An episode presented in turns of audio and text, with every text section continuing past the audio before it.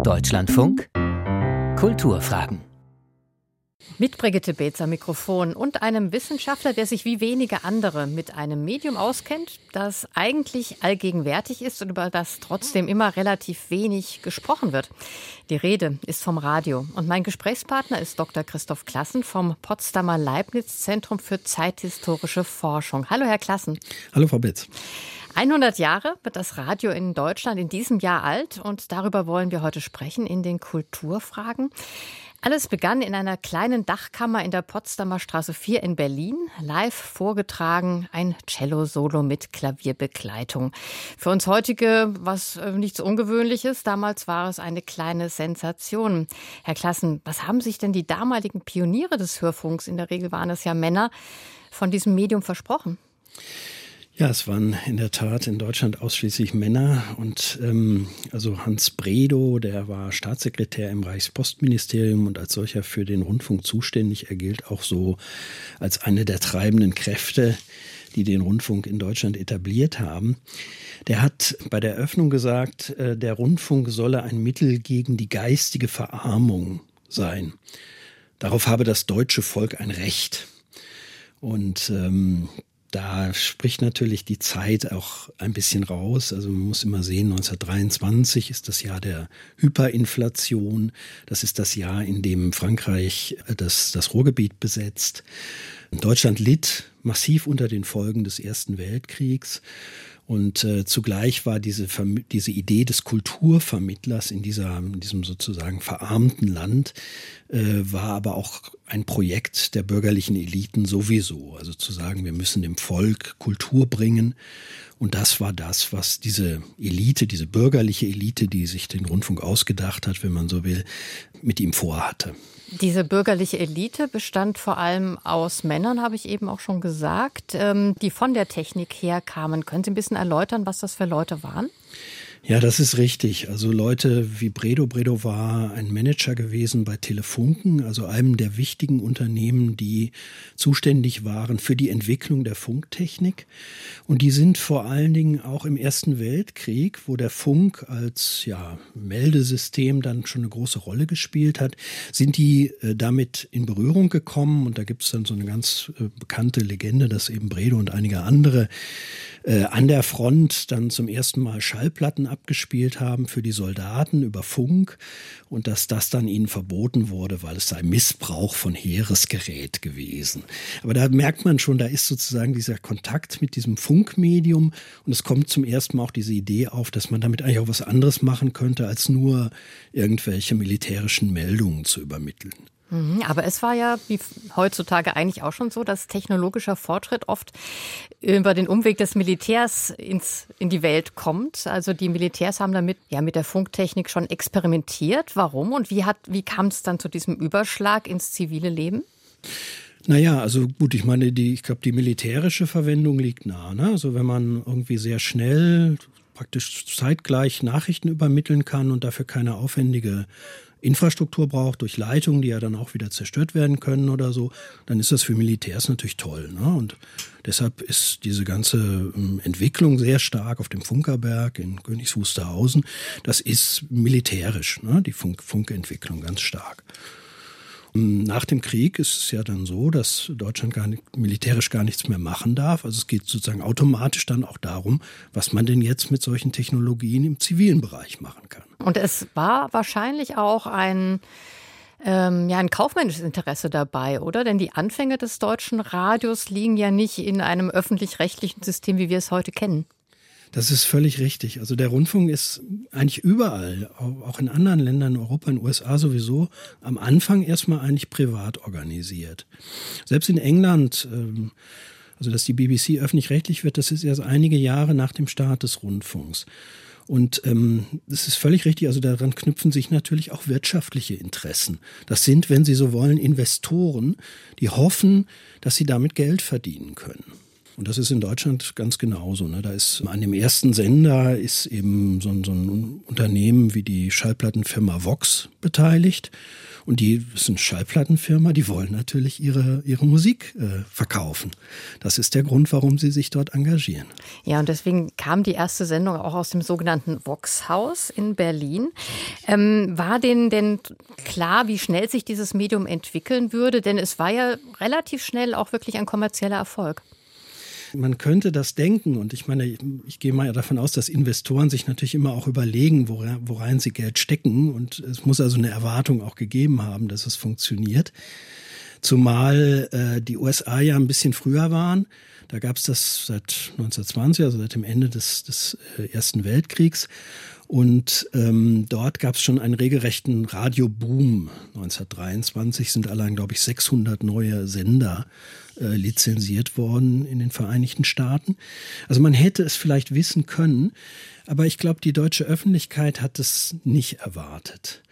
Man muss immer sehen, also die, diese Idee, dass man mit Funk was anderes machen kann, als eine Nachricht von einem Punkt auf einen anderen zu einem ganz bestimmten ähm, Empfänger zu übertragen, die war, die galt lange als völlig utopisch. Noch 1920 äh, kann sich das irgendwie kaum jemand vorstellen und als Bredow äh, in Berlin so einen Vortrag hält, sagt die Presse, ja, das ist ja wie bei Jules Verne hier, das äh, ist ja völlig utopisch.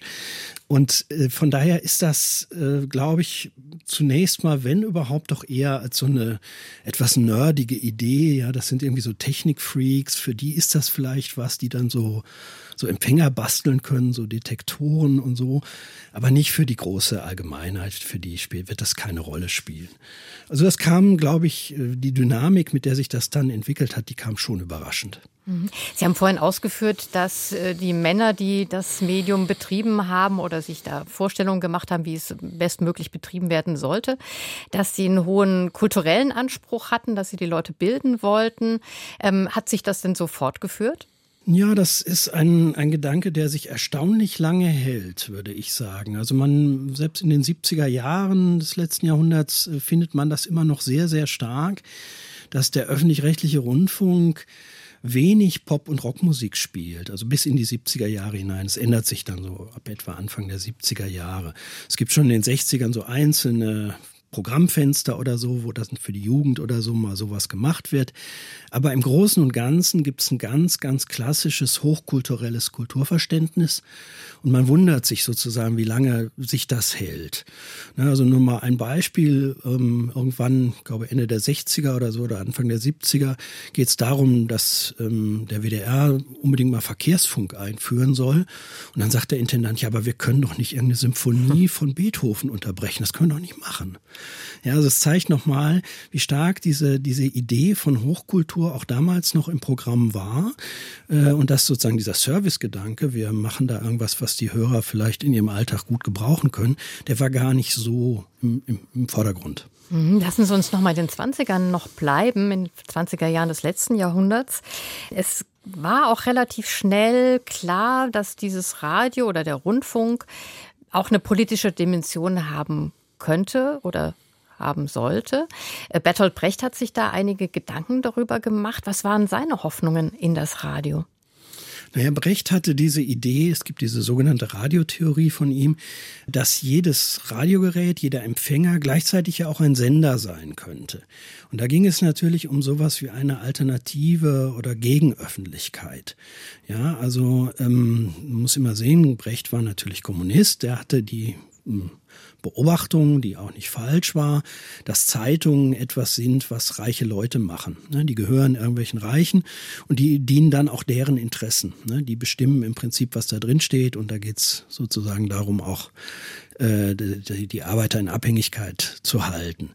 Und was er jetzt wollte, war, dass dieses neue Medium anders funktioniert, dass das sozusagen auch den, den einfachen Leuten, die keine Macht hatten, die, nicht, die keine Stimme hatten in der Öffentlichkeit, dass das denen ermöglichen würde, selbst zu sprechen, selbst in die Öffentlichkeit zu kommen.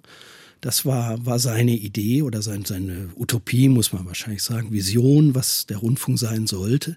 Bekanntlich äh, ist es dazu nicht gekommen. Aber gab es denn Ansätze, das um, umzusetzen? In gewisser Weise schon. Also es gab immer wieder natürlich Anrufsendungen, also alle möglichen Formate, die diese Interaktion jedenfalls möglich machen sollten, wo auch Leute vors Mikrofon geholt worden sind, dann sehr viel später. Hallo Ü-Wagen etwa vom WDR auch wieder kam Thomas, äh, wo dann Leute sozusagen hinkommen konnten zu einem Übertragungswagen und dann selber sprechen konnten im Radio, ihre eigenen äh, Vorstellungen und Ideen artikulieren konnten. Aber jedes äh, Radio konnte kein Empfänger sein, denn jedes Radio muss auf einer Frequenz äh, senden und so viele Frequenzen gab es dann nicht. Mhm, jetzt sind wir schon wieder fast in der Gegenwart gelandet, aber in den 20ern wurden ja ganz viele dieser Formate, also auch eine Art Ü-Wagen-Sendung, ähm, wurden ja damals auch entwickelt. Ähm, wie schnell und wie progressiv war das damals eigentlich? Naja, also man muss, das, das ging, es ging schon relativ schnell. Also ganz am Anfang gab es natürlich überhaupt keine spezifischen Radioformate, sondern das Medium hat sich erstmal dessen bedient, was es halt gab. Ne? Es hat Theateraufführungen gesendet, es hat Lesungen gesendet, es gab Vortragsformate. Äh, das meiste musste live geschehen, weil man nur sehr bedingt überhaupt Dinge aufzeichnen konnte. Also es, brauchte ein bisschen Zeit, bis spezifische Formate, etwa das Hörspiel oder so, entstanden. Aber das ging relativ schnell. Und auch die technische Entwicklung war relativ schnell. Also ab den 30er Jahren etwa war es dann möglich, auch live zu senden, Sportübertragungen etwa zu machen oder sowas, was ja sehr wichtig ist bis heute. Also es ist eine sehr, sehr starke Dynamik, auch, auch technisch äh, in diesem Medium. Mhm. Und wie war die Entwicklung der Zuhörerschaft? Sicherlich ähm, schneller, als das die Zeitgenossen in der Regel erwartet haben, obwohl es am Anfang technisch auch noch schwierig war. Ne? Man musste in der Tat so noch seine Radios eigentlich mehr oder minder selber zusammenbasteln, ganz am Anfang, bis dann die ersten äh, richtigen Empfänger auf den Markt kamen. Das ging dann aber auch schnell, ne? dass Firmen wie Telefunken, Lorenz, äh, dann, dann solche Empfänger, also Radios auf den Markt gebracht haben. Das auch wieder ein starkes wirtschaftliches Interesse dahinter. Aber man sagt auch immer, also richtigen Schub hat es dann tatsächlich nochmal unter den Nationalsozialisten bekommen, weil dann auch äh, sehr billige Geräte von ihnen, wenn man so will, subventioniert worden sind und äh, damit ja das noch viel bezahlbarer wurde für breite Schichten auch auf dem Land und mhm. so. Die sogenannten Volksempfänger? Genau. Und ähm, Goebbels hatte ja auch relativ schnell erkannt, was für eine Macht so ein Medium hat. Wie wurde das damals umgesetzt? Die Nationalsozialisten haben dieses politische Potenzial des Mediums sehr geschätzt und ähm, versucht auszunutzen. Es gab so diese Idee ja im Nationalsozialismus der Volksgemeinschaft, also wir sind alle eine homogene Gemeinschaft, ja, egal wo wir leben, welche Bildung wir haben und so weiter, also was egalitäres. Und das Radio ermöglichte ja scheinbar die gleiche Ansprache von allen. Ja, und das, wenn jetzt irgendwie eine Hitler oder so redete, äh, dann sollten das alle empfangen, sollten alle vor den Radios sitzen und, und das hören. Und dann war eben auch eine ganz direkte Bindung denkbar zwischen dem Volk und, und seinem Führer. Ja, zumal Radio ja auch ein emotionales Medium ist. Es funktioniert ja über Sprache und Sprache vermittelt immer auch, auch Emotionen. Und das schien diesem Gedanken der Nationalsozialisten sehr entgegenzukommen und der Idee von Propaganda, die sie hatten. Faktisch muss man allerdings sagen, hat es dann ganz so gut, glaube ich, nicht funktioniert. ähm, wenn man genauer hinguckt auf die Programme, stellt man fest, dass vor allen Dingen im Krieg, dann im weiteren Kriegsverlauf immer mehr Unterhaltungsmusik gesendet wird, äh, weil es gar nicht mehr so darum geht, jetzt die Leute unbedingt zu überzeugen, sondern dann, Goebbels hat dann mal gesagt, er brauche zum Krieg führen ein Volk, das sich seine gute Laune erhält. Und in gewisser Hinsicht ging vielleicht auch diese Propaganda oder sagen wir mal die Verbreitung über das Radio nach hinten los, denn man konnte mit dem Radio auch noch andere Sender empfangen. Das ist äh, natürlich absolut richtig. Ne? Es gab dann diese ähm, Sender, die im Ausland saßen und auf Deutsch, äh, ja, wie das dann die Nazis genannt haben, Feindpropaganda äh, äh, gesendet haben. Das war dann auch, äh, wurde auch sanktioniert, also wurde bestraft, zum Teil drakonisch. Ähm, trotzdem haben natürlich jede Menge Leute das gemacht. Und dabei spielt eine große Rolle, dass Radio eben relativ früh dann auch schon ein Medium war, das im Zuhause empfangen wurde, also im ganz privaten Rahmen. Äh, die Leute hatten ein eigenes Radio und da konnte niemand kontrollieren, was sie hören. Und äh, von daher war das mit dieser Propaganda tatsächlich, glaube ich, nicht so einfach, wie sich die, das die Nationalsozialisten am Anfang vorgestellt haben. Mhm, aber Sie sind ja sehr drakonisch gegen die ersten Radiopioniere auch vorgegangen. Eigentlich war ja kein bekannter Name der 20er Jahre dabei, der nicht zumindest in Schutzhaft genommen worden ist, oder? Ja, das ist richtig. Also die ähm, Leitungsebene des Weimarer Rundfunks ist eigentlich komplett ähm, inhaftiert worden unter anderem ins, ins KZ Oranienburg, in das erste. Und ihnen ist dann auch der Prozess gemacht worden. Äh, allerdings ist dieser Prozess eben auch überhaupt nicht so zur Zufriedenheit der Nationalsozialisten ausgegangen. Man wollte denen nämlich eigentlich Korruption nachweisen. Das sei sozusagen als korrupt gewesen. Die hätten sich bereichert. Und das stimmte einfach nicht. Und deshalb sind die im Wesentlichen freigesprochen worden tatsächlich. Die Menschen zu bilden, das äh, war der Ansatz der ersten Radiopioniere und nach dem verlorenen Zweiten Weltkrieg war es der Ansatz der Offiziere, die den, das Radio quasi wieder nach Deutschland zurückbrachten, diesmal öffentlich-rechtlich organisiert. Das ist bis heute eigentlich, wenn man sich nochmal diese Namen anguckt, äh, Günter Eich und andere, die das deutsche Nachkriegsradio prägen, doch sehr ja, eindrucksvoll. Ja, aber da ist äh, gut, also auf der einen Seite ist natürlich Re-Education, ne? das ist wahrscheinlich das Stichwort, auf das Sie anspielen, ähm, dass die Westalliierten zumindest ähm, sehr, sehr stark die Idee hatten, dass das jetzt auch ein Medium sein müsse, in dem man demokratische Formen, also die Aushandlung von Politik, äh, die, den Austausch gegen gegensätzliche Argumente und so weiter, dass sowas dort möglich sein müsse. Auf der anderen Seite, wenn Sie jetzt auf so jemanden wie Eich anspielen, der ja durchaus übrigens auch im Nationalsozialismus eine äh, Rolle gespielt hat, ja, war ja keiner, der jetzt, äh, war ja wenn überhaupt innere Immigration, wenn man das überhaupt sagen kann. Es bleibt eben auch sehr, sehr stark erstmal nach dem Krieg ein Vermittler von Hochkultur. Und war das damals dann auch äh, eine Elitenangelegenheit, ähm, auf die man gar nicht unbedingt so neidisch sein muss, weil die meisten Menschen in Nachkriegs-Berlin oder im Nachkriegsdeutschland hatten vielleicht anderes zu tun, als sich dann abends Hochkultur im Radio äh, anzuhören? Naja, ich glaube, es war schon auch damals so, dass es sehr unterschiedliche Formate gab. Ne? Also es gab so Morgensendungen oder so, die ähm, durchaus auch dazu gedacht waren, dass die Leute das machen können, wenn sie sich anziehen und wenn sie irgendwie frühstücken und so weiter. Und äh, wo, es ein bisschen lockerer zuging und auch irgendwie leichtere Musik gespielt wurde. Und dann gab es aber diese berühmten Nachtprogramme, die nach dem nach BBC-Vorbild äh, produziert worden sind in den späten 40ern, Anfang der 50er Jahre, die sehr, sehr hochkulturell geprägt waren und wo dann auch Musik lief, etwa Jazz oder sowas, die, überhaupt nicht mehrheitsfähig war und die natürlich sich wirklich eine absolute kulturelle Elite gerichtet haben. Gucken wir doch mal in die DDR, in die Entwicklung dort. War die vergleichbar mit dem, was es in der Bundesrepublik gab im Anfang? Naja, ganz zu Anfang äh, vielleicht schon. Da sind ja durchaus auch Leute gewesen, äh, wie Alfred Braun oder so, der noch bis 1950 beim Berliner Rundfunk war. Also Rundfunkpioniere, die aus dem Westen kamen, aus der Weimarer Zeit kamen. Ähm, ja, ein berühmter Reporter in der Weimarer Republik, oder der, der genau. berühmteste Radioreporter. Richtig, später dann auch noch Intendant vom, vom Sender Freies Berlin. Also diese Leute sind am Anfang durchaus auch noch äh, im, im Osten gewesen und ganz am am Anfang war das noch relativ liberal. Aber es, ähm, sagen wir, je stärker sich der Kalte Krieg zugespitzt hat und mit der Gründung der beiden deutschen Staaten wurde das Radio dann immer stärker auch als rein politisches Instrument zur Transformation der Gesellschaft, zur Transformation zum Sozialismus Aufbau des Sozialismus begriffen. Und das ähm, war nicht unbedingt das, was die Hörer von Radio erwartet haben. Wollte ich nämlich fragen, was, wie hat das Publikum darauf reagiert? Ja, es hat, äh, Wenn man das überhaupt weiß.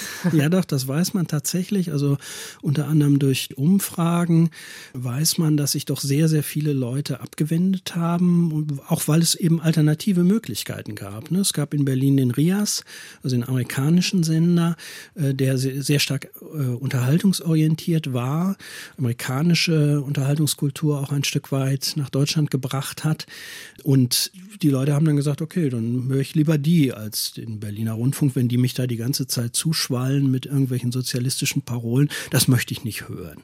Ja, und da gibt es eben auch so Umfragen dann, wo die Leute sagen, nee, also wenn sie ganz ganzen Tag gearbeitet haben, dann können sie da abends nicht noch da irgendwelche politischen Vorträge sich reinziehen. Das geht nicht. Ja. Mhm. Und das, das wird relativ schnell klar und spätestens äh, nach dem 17. Juni 53, also diesem Aufstand, gibt es dann auch eine Kurskorrektur beim Radio. Und dann wird, ist klar sozusagen, wir können das so nicht machen, dass wir die Leute damit, dass wir das sozusagen als reines Propagandainstrument begreifen. Mhm, das heißt, es wird publikumsnäher, publikumsfreundlicher.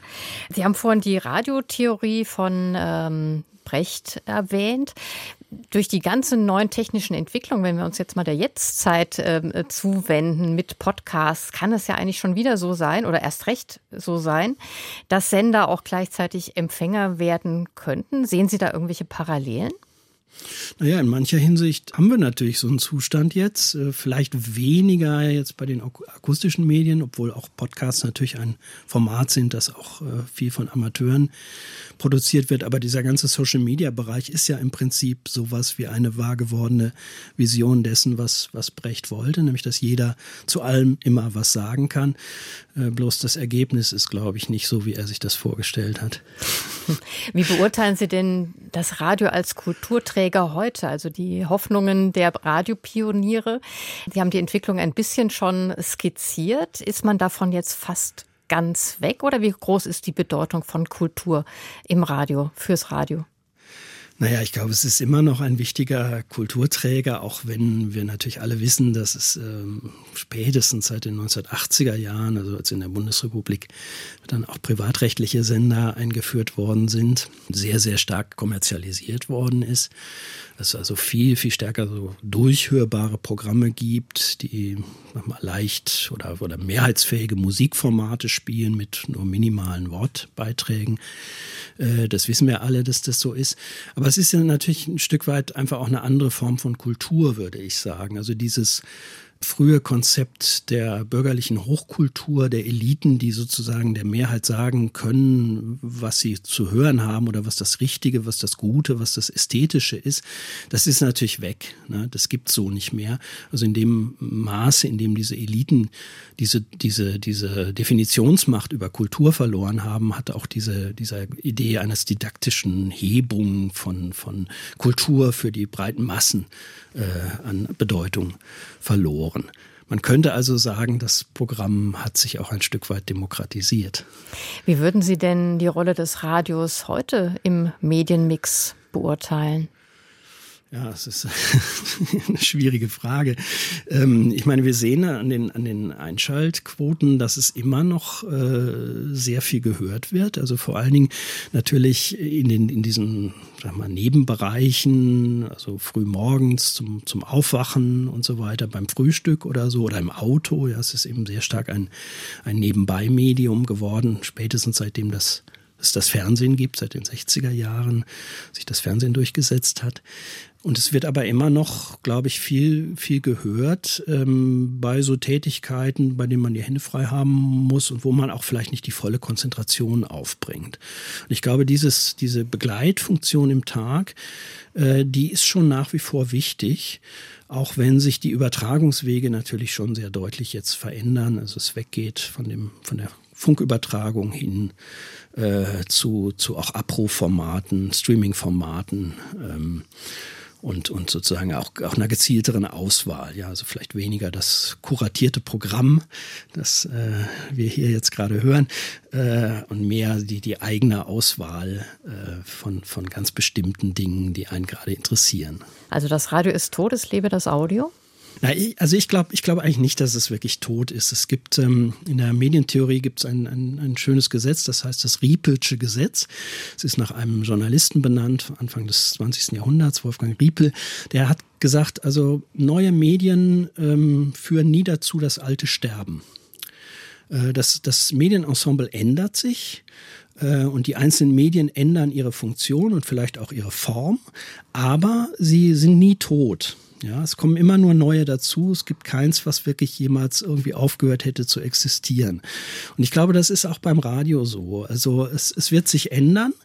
Äh, es wird aber nicht, nicht weg sein, sondern es wird seine, seine Formate, seine Formen ändern. Und ich glaube, dass diese, ich sag mal, sehr, sehr niederschwellige Form, dass ich einfach auf den Knopf drücke und mein Lieblingssender spielt mir irgendwas vor, von dem ich weiß, das ist ungefähr meine Musik, das ist ungefähr äh, der, die, die sind die Wortformate, die mich interessieren, die Themen, die mich interessieren. Das wird auch nicht aufhören. Also es wird es weitergeben, wäre meine Prognose. Und das ist ein schönes Schlusswort. Danke, Christoph Klassen vom Potsdamer Leibniz-Zentrum für zeithistorische Forschung. Mein Name ist Brigitte Beetz und die wünscht noch einen schönen 1. Januar.